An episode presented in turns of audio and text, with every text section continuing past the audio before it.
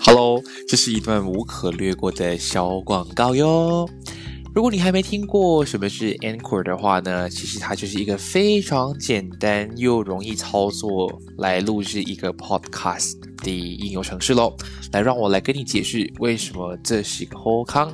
首先，它是完全都是免费的哦，都是免付费的，所以放心，不需要给钱就可以下载了。其次的话呢，是它可以无论是用手机或者是用电脑，都可以简单进行录制、操作及剪辑，而且是无时无刻、随时随地都可以进行的哟。而且呢，它同时也会帮忙同在不同的播客平台，像是 Spotify 啊、Apple Podcast、Google Podcast 等等，同一时间从 Inquiry 一起上线，所以你不需要自己另外去申请 CSS 咯。而且喜欢做播客的你。对于你来说，其实能够顺便赚点小钱钱，那是最好不过了。这里都可以帮你实现这个愿望哦。所以呢，只要想到 Podcast 就只有这么一个地方，那就是赶紧去下载这个免付费的应用程序 Anchor，又或者是上到 Anchor.fm 去开始你的播客路程哟。我们一起在节目上见喽！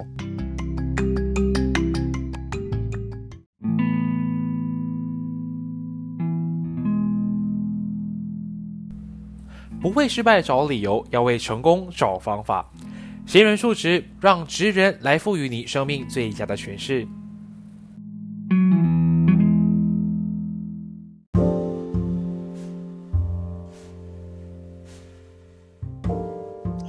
嗨嗨，欢迎来到哎闲人述职，我是庭贤。那其实这个单元的话，是上次我一直在跟大家分享到，这是闲聊姐妹的一个全新单元。我主要的一个目标跟一个期想，就是啊，希望能找一个二十岁以上到三十岁以下这个 range，然后在不同的领域跟职业上有不错的成绩的一些呃职人，会邀请他们上来这个节目跟大家分享一下自己的经历。那我们今天第一集嘛，当然找一些我比较熟悉认识的朋友也好，学长姐也好上来。撑个场，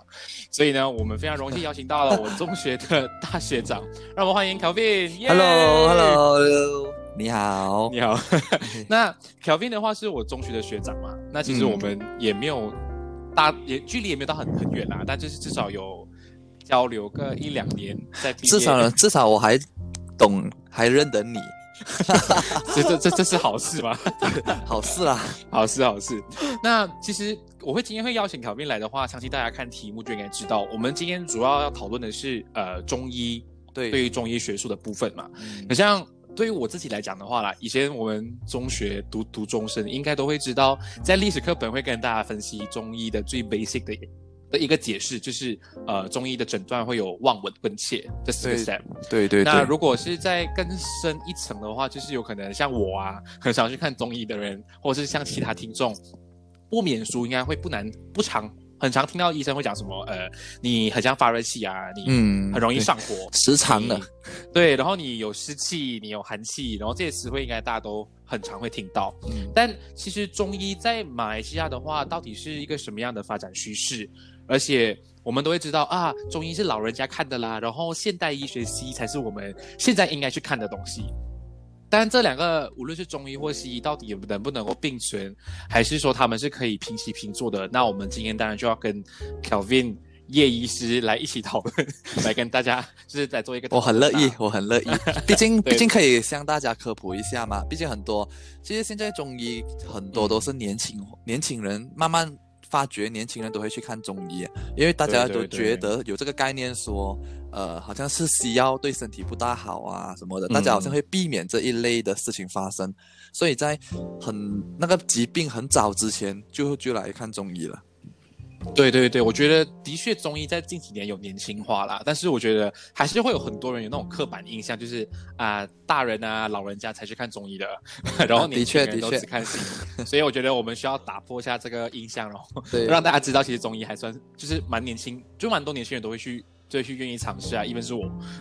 从小都看看中医长大的，对，只要你试到它的效果，你就会一直去尝试，因为你会觉得哇，用这几味药或者针灸就可以。好了，然后西药就不用吃西药，不用靠什么西医的仪器啊或者什么就可以药到病除，会觉得很神奇了。对，但但这里要先前提要先声明一下，我们没有要要贬低一些，我们去对对对对对谈，我们只是拿这是一个平台去大家讨论一下，啊，这是一个这样子而已。嗯 所以如果你们听啊不喜欢，你们可以跳过，然后等下一集再回来听。好，那其实我们先给你一些时间，然后跟大家介绍一下你自己是呃从事什么样的行业，然后在哪里做什么样的工作。嗯哦，我我嗨，大家好，我是 Kelvin，然后我是一名中医师，我毕业我在上海毕业的，是上海中医药大学毕业，我在上海留学了五年，然后现在我在 KL 做自己的诊所做中医。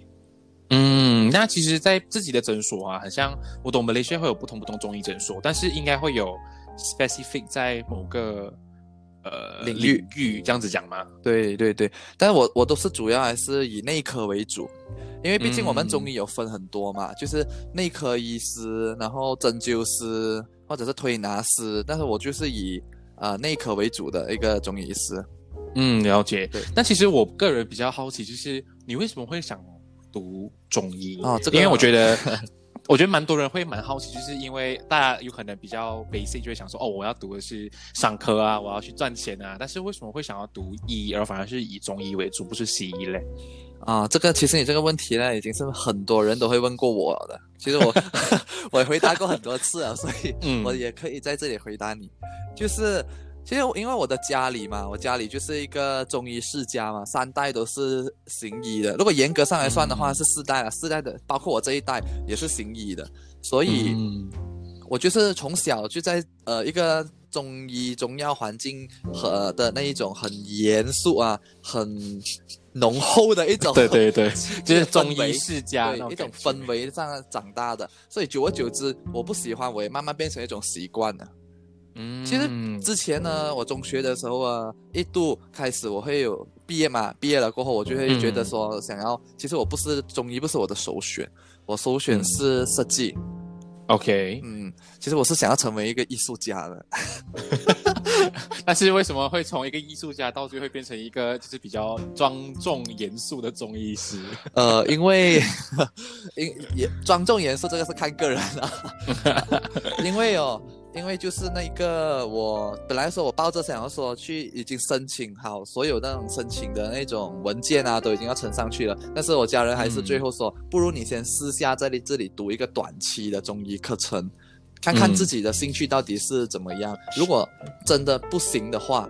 啊，你才去读设计。所以我就抱着这种心态去接触。一开始我不是在上海的，我一开始我是在哦吉隆坡，吉隆坡中医药大呃，吉隆坡中医学院啊，嗯，那里中医学对，哦在之前是在布都那里的。哦，OK OK，、啊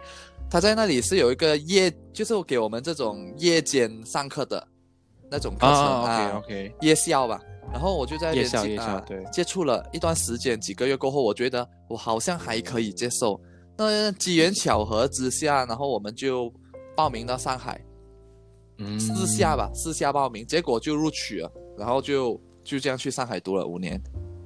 哦，嗯了解。那其实我讲要读读书读五年啊，我我知道读西医有可能会读到五到六年，然后还要包括实习嘛。对对对，像中医的话嘞，大概是多少年？五年，你最少都要读五年。如果你是说要想要拿的哪个本科 degree 出来的话，嗯肯定是要五年。哦，原来原来原来，所以当初是因为毕业之后刚好家里本身就有开诊所，所以你就当然会直接回来，就是继承家业这样子的概念的。对对对，就说就说想说私下啦，反正私下也没没事没什么嘛。结果一、啊一试就试了五年。但是我觉得应该还不错，因为之前看你在上海的生活还蛮精彩的。啊、对，就是一个留学的机会咯。对啦，对啦，对啦。那其实讲到中医哦，因为你毕竟已经毕业回来做工作快四年，四年啊。但你在四年这期间呢，你有没有遇到一些比较诶蛮特别或者是蛮特殊的一些经历，可以跟我们大家分享一下？其实呃，特别或特殊的经历的话，其实就大，因为我们我看的都是门诊嘛，门诊的话嗯都、呃来来去去都是一些比较普遍的病，但是你说要特别的话，就一些心理疾病的。其实他生理是没有病的，但是他心理患上了一些疾病，嗯，然后他他就会一直来看医生。哦啊，如果这样子的情况，你们会怎样去去去跟他们做一个诊断？因为毕竟我我蛮好奇，就是心理的症状，中医中药系这种中药的铁是可以帮到的吗？呃还是你会建议？中药的话，其实是有可以间接的帮忙，但是它不能直接帮到这一部分。嗯所以这一类病人其实大多数都是上了年纪的，好像比较老人呐、或者是中老年人呐、这一群会比较多，嗯因为可能他们在家里比较少人陪伴，或者是比较孤独，所以慢慢久而久之就会憋出这样的疾病啊，或者是他们的孩子啊、老公不理他们啊，所以他们就会嗯形成一种好像觉得自己生病了，然后来看医生。然后看了医生过后，哦会整个会比较开心，会比较开朗一点。但是其实他是没有问题的，诊嗯诊断是没有问题的，但是他们就是想要看医生。了解。像如果这样子的情况持续下去的话，你们会不会就是有一种建议他们去看西医去调理的部分呢？还是你会只是一样愿意陪着他们？如果他们愿意来，然后你也陪他们帮他们诊断这样子？其实我也是有几个病人都是这样啦，但他之前嗯啊，之前我都我都会看情况，如果他们听的能能听我讲的比较多的话，我会建议他们说跟他们家人好好沟通一下。如果真的沟通不了，不如就去找一个心理咨询师或辅导师去开解一下自己。对对对因为我觉得现在难免啦，大家都都会去工作，然后家里都会有长辈在家里，的确蛮孤独的是。是是，其实就是孤独造成的啦，这个东西。也是也是，所以基本上我觉得这样听你这样讲的话，在你诊断这几年其实应该都蛮顺利的啦，因为毕竟内科看的应该也不会这么的频密嘛，可以这样子讲。嗯，就是呃，基本上还是可以啦，基本上还算顺利的，嗯因为毕竟我现在也不能说手术啊、开刀这种比较复杂类的一些事情嘛，我不能在这里做嘛，所以内科还是算嗯可以的。OK，了解嗯了解。但，我觉得有可能在这里可以跟大家科普一下，到底内科包含你会比较在内科的部分的话，你比较多诊断是什么样的情况，或者内科包含什么样的的的一些诊疗这样子。可以啊，其实内科嗯它就是、呃一个大范围了，就是说好像疑难杂症类的疾病都看，嗯、嗯。都看，好像呃呃消化科啊，然后心脏科啊，然后胃科啊、肠科啊这种，所有都看的。嗯，所以基本上就是内肚子，就是我们外面看不到的对。东西，都可以让你就是有有让内科来诊断的对对对意思啦。嗯嗯嗯，了解了解。那其实我们大概这样子先浅谈一下自己的一个个人背景之后呢，我觉得我们可以大概先 move on 去这一次我们主要谈的一个主轴在哪里了。嗯嗯，就是因为刚刚前面有大概微微提到，我们要看看到底其实马来西亚在中医的一个发展趋势来看，诶，是一个什么样的一个状况？就以你自己在马来西亚大概工作四年，你有什么样的看法？哦，就是马来西亚中医嘛。如果是说我们一点一点来讲啊，如果是在政府的那方面的话，其实不要我们是不要说三月十五号之后啦，我们讲三月十五号对对对之前，政府其实是完全是不看重、不在乎这个中医这一方面的。如果他们在乎的话，他们就不会去不管，因为嗯我们中医，如果我们读回来。我们是只能向工会拿执呃行医证，嗯，政府不会颁发给我们，对对啊因为这个是所谓的传统医学嘛，嗯，嗯。所以我们的地位跟西医比的话，肯定是所谓的那种专业度就降低了。嗯。然后在最近，政府才开始着重于中医这方面，说中医中医归类列入了中呃政府的那个卫生局里面，成为合法的一个医学，所以我们才才会可以现在开始申请这个执照。执照嘛。哦，OK OK。但是因为我之前有大概上网去查一些资料，然后我大概有看到，就是对于马来西亚中医的一个发展的一些资源哦，其实很少。。对，然后我最新最新的资料哦，是一九九六年的一本刊物，叫《中医教育 ETCM》，嗯然后它是专门它讨论一下马来西亚的整个中医的趋势跟发展。嗯然后它里面讲一个蛮好、蛮我觉得蛮特别的点是，像刚刚你提到嘛，在五一三之前是 OK，是已经是没有，就是政府不承认啊，或什么什么什么的，然后是近期才承认嘛。但因为这个是一九九六年，他就大概提到，其实他讲马来西亚的人对于中医其实还蛮能够接受的。不只先撇除不讲华人啦，其他有族同胞其实接受度都蛮大的。对，这个是是嗯呃正确的，因为对，我们刚刚我讲的是政府那方面嘛，但是说如果是说嗯来到呃社会大大众的话，其实中医嗯在他、呃、我们华人里面已经是一个很已经扎根了，对对对对，毕竟那个是中华传对，统已经扎美学来看，扎对对，它是传承下来的东西。然后说，如果是说有族同胞呢，也是，其实他们很多都是会吃中药的，或者喝，比如说什么药材汤啊，他们会以这种嗯中药啊、红枣啊、杞子啊来这种来来保健。嗯，其实他们也是会受到影响啊。其实，也是也是，只是我觉得还有一个蛮蛮尴尬的点，是因为他那篇论文里面的一个呃，抱歉，蛮重要的一点是他提到哦，以当年现状的人来看，无论是华人或其他有族同胞，大家对于中医会有一种嗯，抱有一种很神秘的感觉。啊，对 对对对就，是他会觉得有有可能就是比较呃会太过 care 自己的话，会反而觉得它是一种迷信，会觉得中医就是来。对对对，其实 现在很这不止是万能在那个时候了，现在也是很多人都会有这种的想法，因为他们嗯，觉得说啊，你中医你就按我的手把个脉，你就知道我的身体有什么问题、啊，是吧？我觉得相信相信大家看一些什么呃电影或者是连续连续集里面，你会看到很多中医是一把脉，我就可以把你身体里面的症状说出来，讲得非常清楚。对对对，然后然后就我觉得这个知道了这个症状过后，就拿两个呃两味三味草药这样包给你喝，然后就可以了。就很多人都会觉得说很不靠谱，是吧嗯，的确的确，如果以现在人来讲，会觉得超级不靠谱，会觉得很不合理。对对对，但是其实他们都是有规律的。其实以前会更多人这种想呃有这存在这种想法。的想法，但是现在嗯到了现现代啦，还是有人，但是没有这么多这种人了，因为我们会有嗯。越来越多的医学证明、医学报告，借助现代的医学技术来让他他大家都知道这个中药其实是可以治疗什么什么，它会到我们的血管、神经哪里，其实会更加让大家能接受。嗯，也是也是，所以我是觉得有可能近几年大家都会比较有去关注自己的个人的身体健康的时候，多多少少都会对中医有对更呃进一步的了是是是解啦。像其实我们大概知道现在的趋势是政府开始将中医纳入在自己的一个医疗的系统里面的话，那近几年啊，马来西亚的文明病。就是我们大概俗称的那种富贵病啊，嗯无论是什么肿瘤也好啊，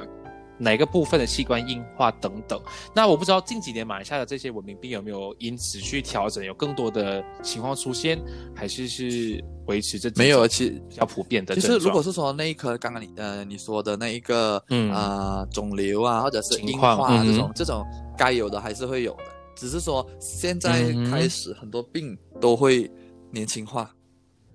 对讲到年轻化的部分，你自己在这四年里面，你觉得你的客户有没有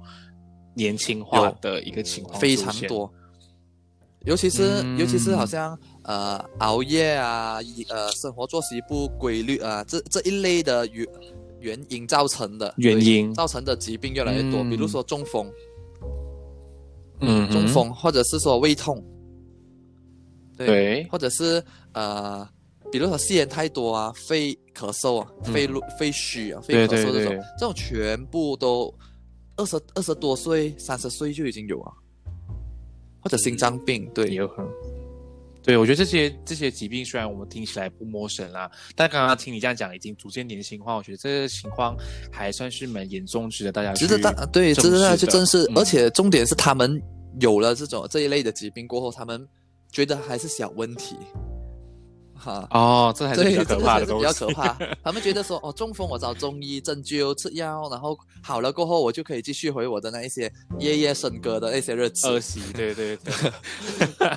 我觉得这是应该普遍上马来西亚人都很常会做的对啊，男生啊，男会觉得就男男生就是这样啊，女生的话就是一直忍不住哦，吃甜的，然后喝喝冰的，结果就月经一直。嗯我我基本上我一个一个星期啦，我看至少有五十个以上啊，都是月经不调的患者。哦，讲到这个，我觉得有可能值得跟他再讨论，因为我觉得，因为我的听众蛮多是女偏女性比较多啦，我觉得可以帮帮大家问，就是因为很多女性啦，我我我我不谈马来西亚啦，有可能马来西亚人比较能够了解，像是我现在在台湾留学，或者是到澳洲留学，大家都不会去觉得说，在来月经的那段期间喝冰的饮料或吃冰的东西，是会对自己的身体或对月经有不好的影响，他们都觉得这是。ridiculous，他们觉得是假的，哦根本就是没有讲的东西。嗯，毕竟，毕竟，因为我们呃女生嘛，女生我们亚洲的嗯体、我要，因为我们中医都是讲一个整体观念嘛。你生活在嗯。什么国家，你就要以那一个国家的那一个气候跟环境来适应，而且你身体也是以嗯那一个环境跟气候来判断的嘛。所以的话，如果好像我们讲啊、你你说你你之前是在 Australia 留学是吧？嗯哼，澳大利亚人的那一个体质跟我们亚洲人的就本来就不一样，而且他们嗯。从小就可能喝有喝冰水或者喝冰牛奶一一起床的那种习惯，所以他们的嗯。体质其实、呃慢慢慢慢的会改变成那可以适应那一种温度的饮料啊、嗯。食品啊这样，对对，对所以他们的这种月经啊那一些其实都都可能喝冰水都没有没有东西的。任何问题啦。但是转转过来说，我们亚洲人，我们亚洲人以前就会说，一定要喝温的，要喝热的比较多。因为我，嗯。然后我们从小都是喝热的，你看我们喝的牛奶也是热的，妈妈的人奶也是温的，嗯。所以我们从小就已经摄取了这种热量，我们对热的东西会身体会接受度是很高的，对对对。比较高，嗯。所以的话，你长大了过后，如果你说你去喝喝什么冰啊，然后你来月经的时候不会有影响的，这种是呃荒谬很荒谬的一个想法，因为嗯，因为你不只是在你月经的时候喝这种冰水而已，如果你连月经的时候嗯你都会喝冰水的话，代表你日常生活你也在喝冰啊，是，对，所以你久而久之，可能你觉得有些人觉得喝冰月经还是很顺，但是到你年纪越来越上的时候，你你就知道那一个后果会有多大了。嗯，的确的确，我觉得我觉得这个东西的一个概念哦，跟我之前我之前去中国旅行，我记得呢有一个导游跟我讲一句我蛮深刻的话，他说华人通常就是要根据不同的气候去调理自己的身体嘛，所以为什么我们会看到为什么中国会在大热天夏天的时候吃火锅吃对对对。麻辣，但是到了冬天就会吃冷的东西，去吃生冷的食物，所以这是有有一个逻辑对道理在上面，这是这逻辑是正确的啦。嗯所以各位听众记得了，对，其就实是我们在马来西亚 还是要喝多点温热的水啦。其实你不能对啊，因因为你不能以好像你冬天你吃很多辣椒，你吃很多火锅，但是冬天如果转去夏天的时候，你这个过渡期，你的身体一一变化，然后你就会很多热的嗯症状出来了。对对对，就是所谓刚刚我们谈到你很容易发热气啊，你胃灼热，你上火啊，对，很很多人就因为很容易上火，所以他喝很多凉茶、凉水，凉茶然后或者喝吃很多西瓜 冰的东西，但是他这个就慢慢影响到他日后的东西啊。对，因为通常中医讲的是要治的是对根，如果他一开始都还没有解决的话，后面他怎么调理都其实无济于事啊。是是 是但很多人不明白这个道理。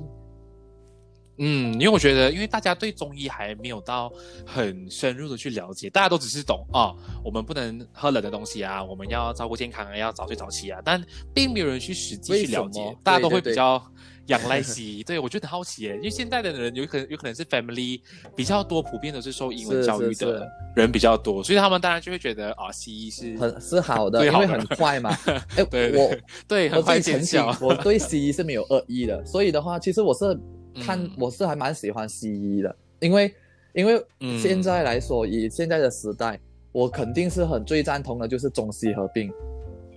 中西合并，对因为很多一些内部的检查，我们把脉其实把的不是说很细的，有一些还是要靠嗯。仪器来检查出来，然后配合西药，是是配合西药跟中药来来呃互相互互补啦，互补。对对对，然后这种其实是最好的，也是。也是因为我觉得有可能现在普遍人大家都会先比较直接选择西医，是因为有对快，除了快以外，有可能是呃近几年来大家都有去读书了。嗯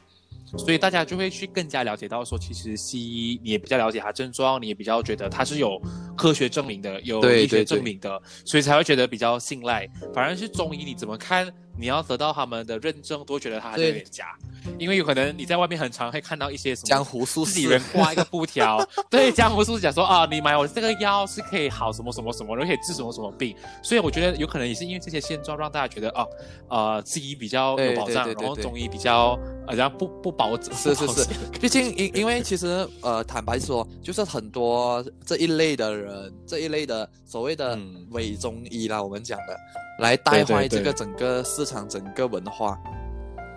所以嗯现在政府会重视这这个，会承认我们中医重视这个问题，就是因其实也可以帮我们避免一些伪中医出来。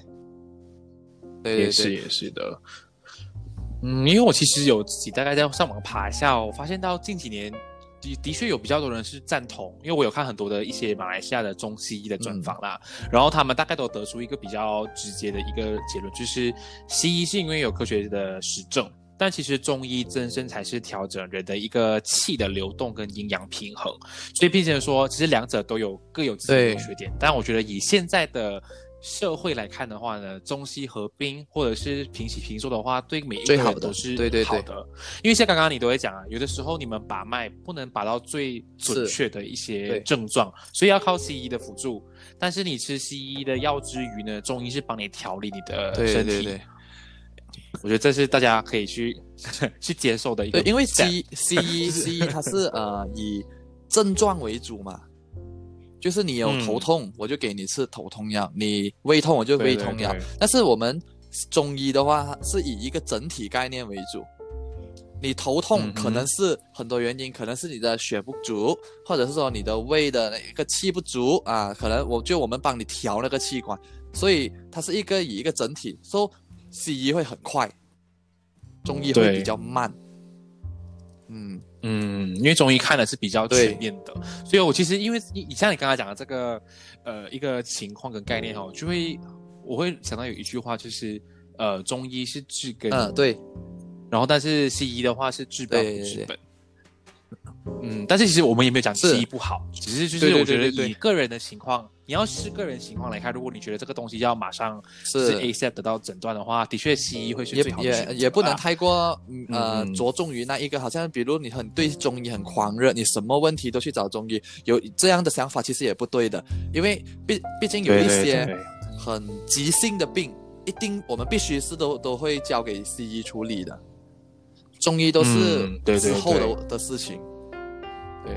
就是如果这样照你这样讲，就是有可能假设啦，今天我们一个一个假设，就是有可能你得了你中了癌症，那这个东西就是西医是可以全权先辅助帮你根治，有可能切掉一些部分的肿瘤或器官也好。但是当你身体 OK 之后呢，就是要去中寻医找中医去帮你调理理预防让你的身体重新恢复，对对，去预防这些事情啦。嗯，所以希望这个部分大家能够 理解。所以中医是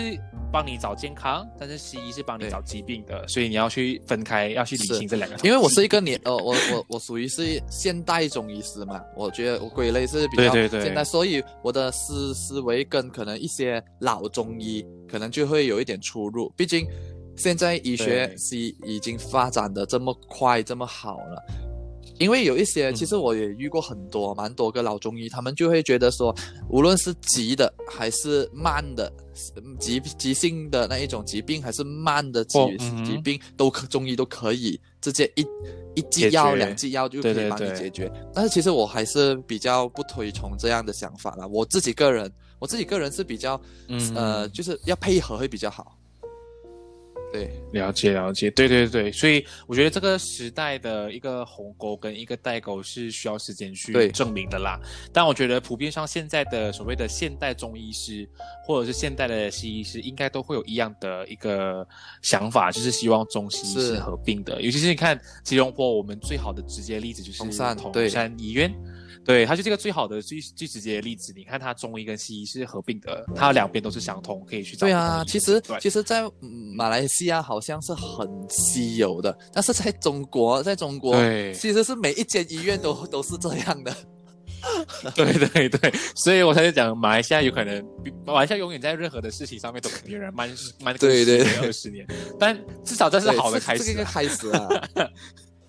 对，是这个好的开始啊。所以既然我们刚刚都谈到中西医的一些情况嘛，那我觉得可以再问问看你，就是有什么样的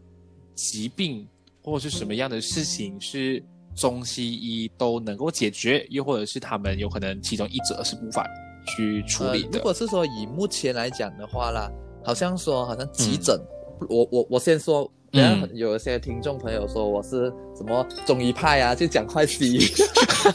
所以我就先讲一个是中医无法解决的，之后我再讲一个是西医比较呃难解决的，啊，就是中呃中医无法解决的就是对于急诊这一类病，比如说你车祸呃出车祸啊，或者是什么急性晕。或者是说什么急性晕厥呀，什么就是这种还不查查明不到病因的时候啊，这这这类我们就中医就很难去解决。如果如果说是西西医比较难解决的话，其实就是很大家都懂了，有一个就是中风。中风的话，西医如果是呃查到了病因，说可能脑细胞、脑血管那里有一个呃小血块压住神经什么的，他们。他们最多能做的就只是说，要么就是开手术，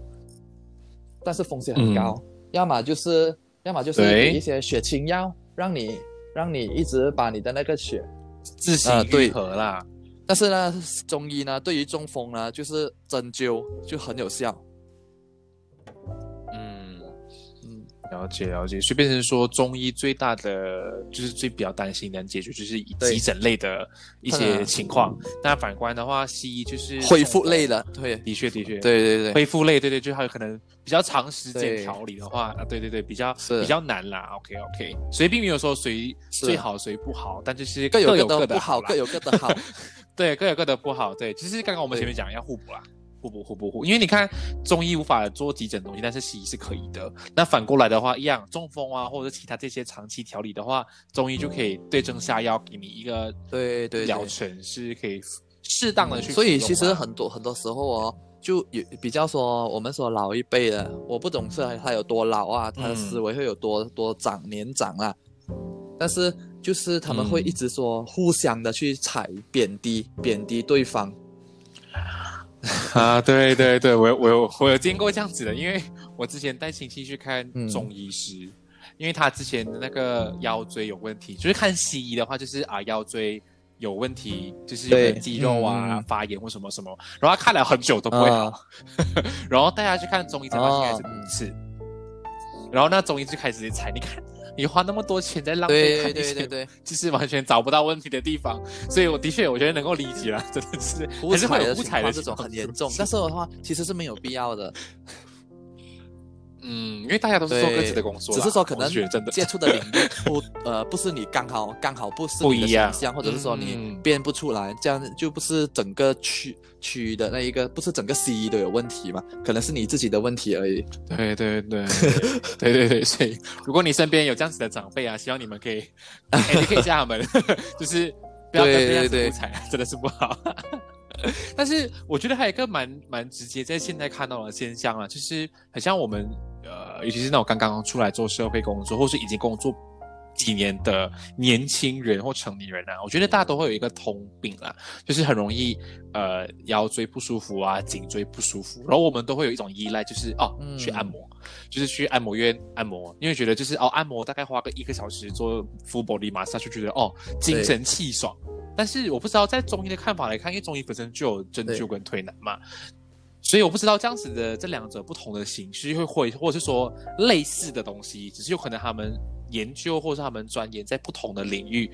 你会有什么样的看法？你是赞同还是觉得有一些需要去跟大家解释的部分？对于这个部分，其实也是很多人来问过我的，其实就是其实推拿跟按摩有什么差别？他们会这样问我。如果如果你要去按摩，就是你要确保你的身体是完全没有任何的损伤，或者是说你的呃骨，你的那一个骨架是完全没有扭曲，或者是说移位的情况下，你去按摩是可以的。啊，因为它是可以达到一个呃放松肌肉，呃你肌肉酸软啊，放松肌肉这种效果。但是如果嗯你是自己也不清楚的情况下，对自己的情况你最好嗯是去找中医来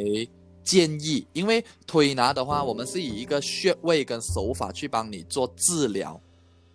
是一个以一个嗯治疗的目的去进行这个 treatment 的。按摩的话是以一个放松、一个呃比较舒服的一个情况下去进行的，所以的话，有些人做推拿会做到会被做到很痛、很辛苦，所以他们就嗯。讲，有些人就会觉得说，哎呀，我我我本来就是想要去放松。痛 为什么会做到这么辛苦？啊，但到头来去了，OK，然后就觉得哦，原来我到最后针灸跟推拿都是让自己对对对对。但是其实他他们他们很多人都搞不清楚自己到底是应该需要去看哪一个，因为有些好像比如说啦，我们的颈椎，如果是颈椎它已经有一点移位啊，然后你去做按摩，嗯。然后按摩如果他们的手法是很强很强的，它可能会可能有嗯机会、有几率会帮你的那个颈椎移位的严的情况变得更严重。对，然后过后导致你按摩了过后，你会反而整个人会更加不舒服。对对对会不舒。服，嗯嗯嗯。的确，的确，因为其实按摩就刚刚你讲，它其实是一个让你达到舒服对跟放松的状态，除非是它真的下令力啊度对对对去帮你按的话，我觉得就会受伤。好像我觉得不只是按摩啦，好像有些我们听到啊的开对肉、整骨师，对不对？我觉得整骨师我自己每次看我都不懂要怎样去判断，因为的确他们用这样的方式去扭啊，去矫正说，我我觉得很危险的方法啊，去扭矫正那些部位的话，我不知道这样子的情况会不会有一一点点的几率会造成一些事情会，更严重。就是、其实就是呃，趁这个机会跟大家说一下，其实整整骨师他必须会要呃接受一些训练的，特定的训练的。所以他们有了训练过后，其实你如果去看整骨师的话，你要去看他的那一个 certificate，他会挂在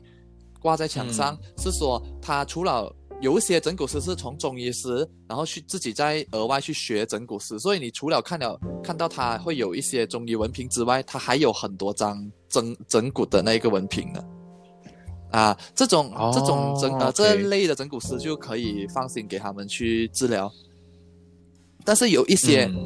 我知道市面上有一些是可能三个月速成班就可以出来帮人整蛊的，所以这种的话对对对就算了。如果你完全看不到他有什么呃文凭啊，或者是说什么证明啊，他是呃已经读过一定的 course 的才出来的，这样的话最好去是不要啦，不建议去。嗯而且还还有就是刚刚讲的那一个按摩，按摩的话，因为我们毕竟、我们都知道嘛，我们去按摩的那一种呃按摩店啊，都是很多都是国外的按摩师，对对对，外籍人外籍人士啦，就是印尼啊，或者是嗯说泰国啊什么的，泰国啊，他们有没有正规的培训过手法类啊，或者是说按摩技巧啊就是那一种手法？我其实我们不知道的，他们就会以他们的实力去帮你按而已。是是，谁就是 就是这是这样的，往 往死里按而已，就是因为他要你觉得啊、呃很舒服啊啊这样罢了。舒服，对，了解。但是想要按摩这个部分，我觉得还有一个我不知道你有没有听过，就是其实在前两年。嗯两三年吧，就是我自己家人跟身边都会有听到一个疗程叫原始点。哦啊，我懂。嗯，就是原始点的话，其实在中医的部分的话是可以被认可的嘛，因为其实我们知道针灸跟推拿都是以穴位为主嘛，其实跟按摩差不多，只是按摩有可能就是针对某个穴位啊死里的按，对对对。但针灸跟推拿是根据你的整个状况，然后找出根源，再去针灸跟推拿，把让你这个整个血液更加的。流通跟顺畅。对对对，但原始点的话，又会是一个什么样的层面去套？其实我我也我也略懂这个东西啦，但是你讲你讲要我很了解嗯这个原始点，其实我也我没有去深入了解啦，我大概也是听，我也我也是知道身边的人有些有用，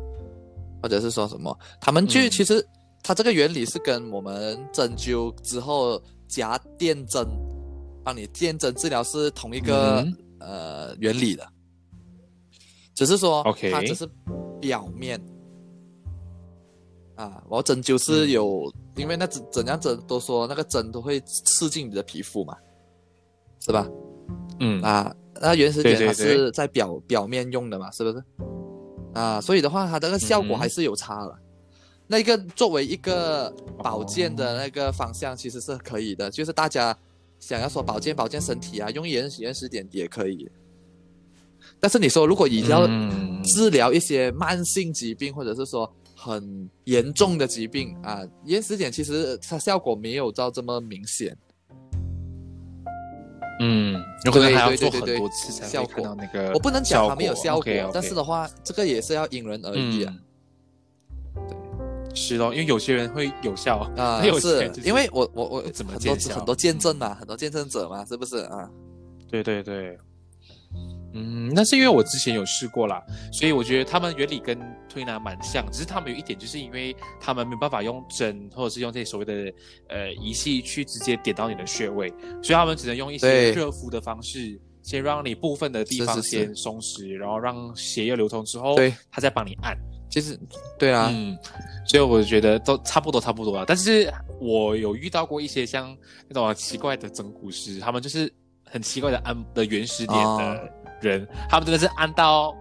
好像不怕，好像怕你喊不出来的感觉。就是就是我有可能有给其他人按过是 OK 的，我可以接受的。但是有些人按到就是我忍忍不到哦，都会想很很大力是吗？很大力，就是硬硬按到，然后有因为你知道有时候为什么他他们要这样做吗？因为他们要让你喊喊了过后，他就说哦，你这里有问题，就是啊，的确肯定会有这样子的人，他们就觉得 他们就觉得说这个他们这个就才是一个推销产品的一个机会啊。对，因为你痛，因为因为你有问题他们就会你示范，你看我 按你这里你没有的，我按你这里你就痛了啊啊，这里啊。这个是一个商业手法。对对对，但是不免说还是会有好的，只是我觉得这是因人，因为我觉得健康这个东西对对真的是因人而异的。嗯，其实我们并没有啊说他们不好，所以无论你要选择去整骨、去看，就找按摩师也好，找中医师去推拿针灸都就好像我们会有一些 对。呃各类别的一些情况的病人，我会推荐他们。有有一些，嗯因为我的诊所不只是我而已嘛，我我我还有另外一位医师跟我一起的嘛，另外一位医师就是一个他以前是跟我一起同学的，他是中医师，但是他之后回到来这里，他他就自己进修正骨，所以他现在是一名正骨师，哦硕行师。所以呢，如果是有、嗯嗯嗯有很多病人来看内科的时候，有一些我是觉得他可以不用针灸，他应该是肌肉的问题，或者是说骨骨架歪了嗯。的问题，我就会让我的、呃我的诊所的那个正骨师让帮他看，去帮他矫正一下。其实这种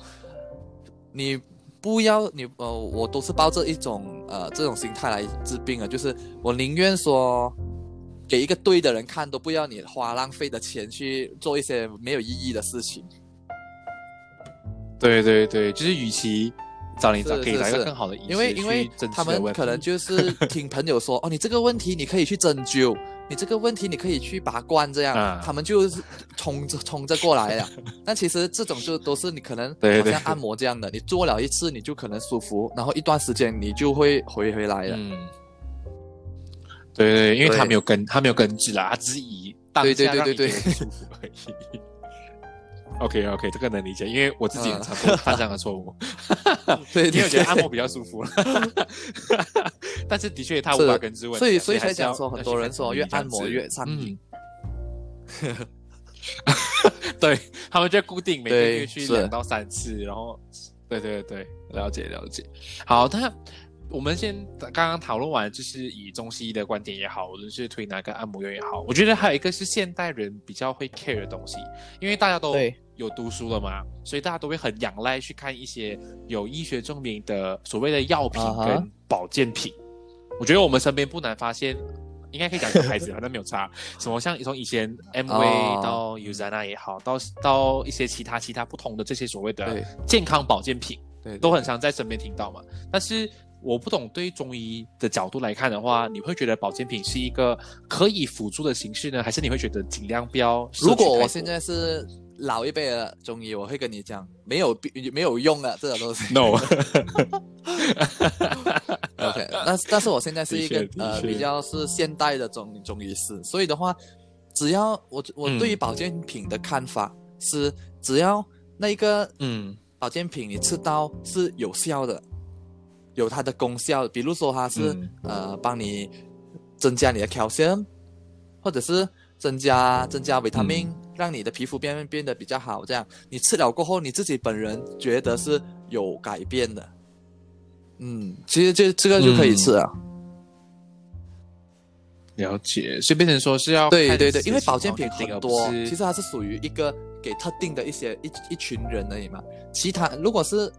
对对对对。呃对，直接是这一群人以外的人吃了，可能会有一点点不适应，所以问回那个保健品的公司啊，嗯。他们的那一些员呃，就是要跟他们 feedback 一下，知道这个什么情况，自己什么情况了过后，嗯。如果可以吃的话，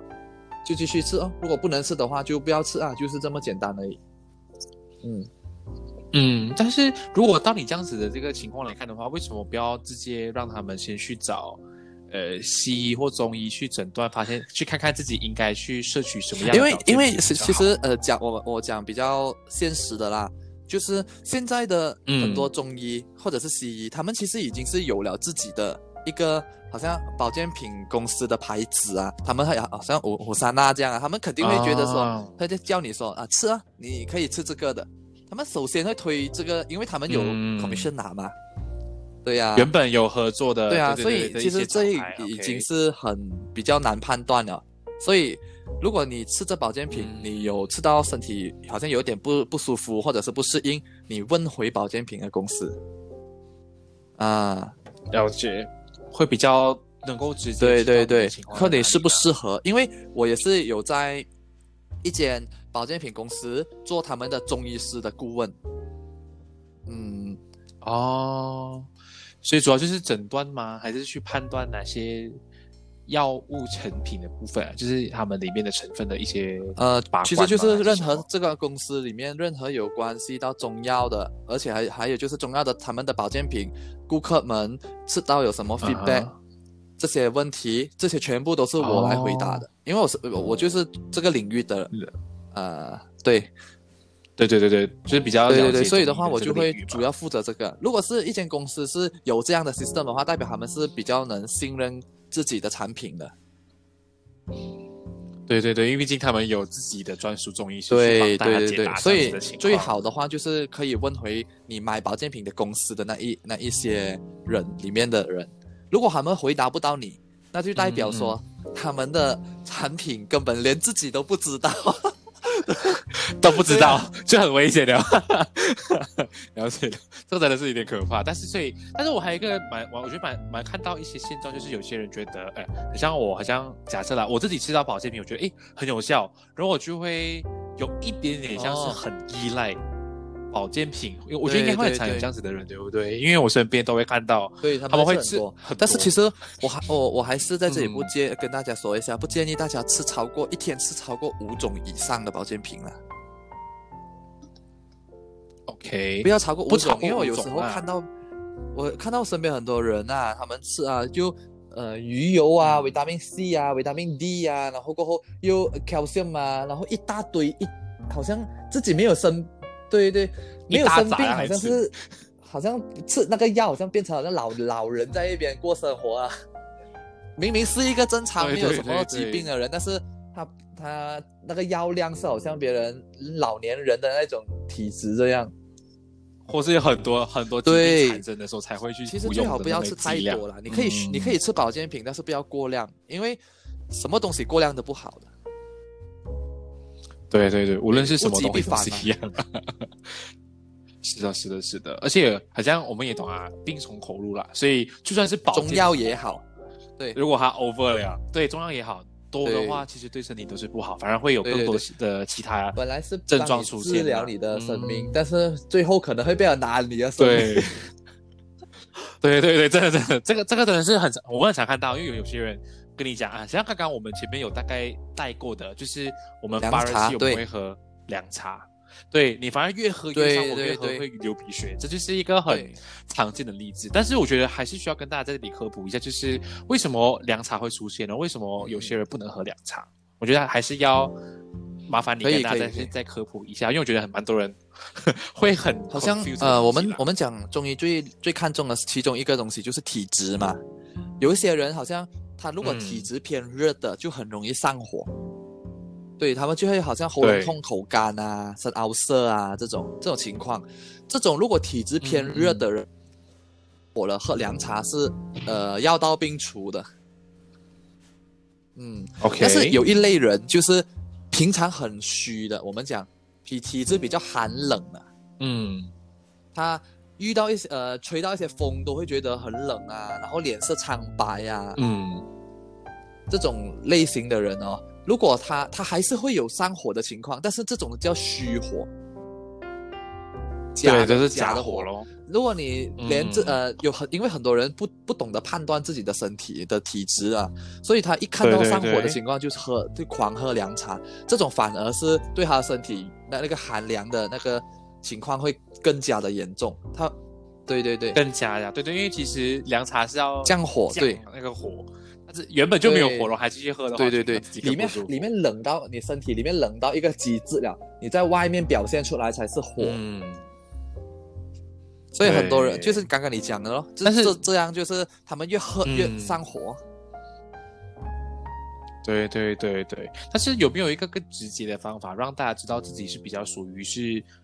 啊、就是比较是热的体质的，还是比较冷的体质？有没有这样子比较比较简单，让大家去其实现在网上已经很多中医师，包括我自己啦，其实也是有在科普了的，就是嗯。九、九个体质，你是属于哪一哪一类的，就是会有很比较清楚的拍一些嗯视频啊，或者是呃一些文案啊，让大家是更加了解、更加容易的去分析自己的体质。嗯，或者如果你、或者你要更直接的话，对对对对。就直接找中医师哦。对，对，比较快啦，比较快，就你也知道自己是什么体质。哎，但是这里还是可以给你一个机会，给他给大家就是呃讲讲，介绍一下你自己，因为你都有在拍一些这样的短视频去跟大家科普，所以我觉得你也可以跟大家讲一下，看大家可以去呃其实 follow 你的。呃，他是我的诊所的 page 来的，他叫他在 Facebook 嗯 page 啊，他叫天生 TCM，然后在里面嗯就有很多，就是我除了我的东西之外，还有我 partner 的，他就是那个正骨师，他会他会不定期的去 post 一些呃正骨呃骨盆歪的骨骨盆倾斜啊，你的那个体态会是怎样啊？你怎样去判断啊？或者是我有时会 post 一些喝冰真的是不好吗？这样这种文案类文案啊，或者是一些小文章来跟大家科普一下。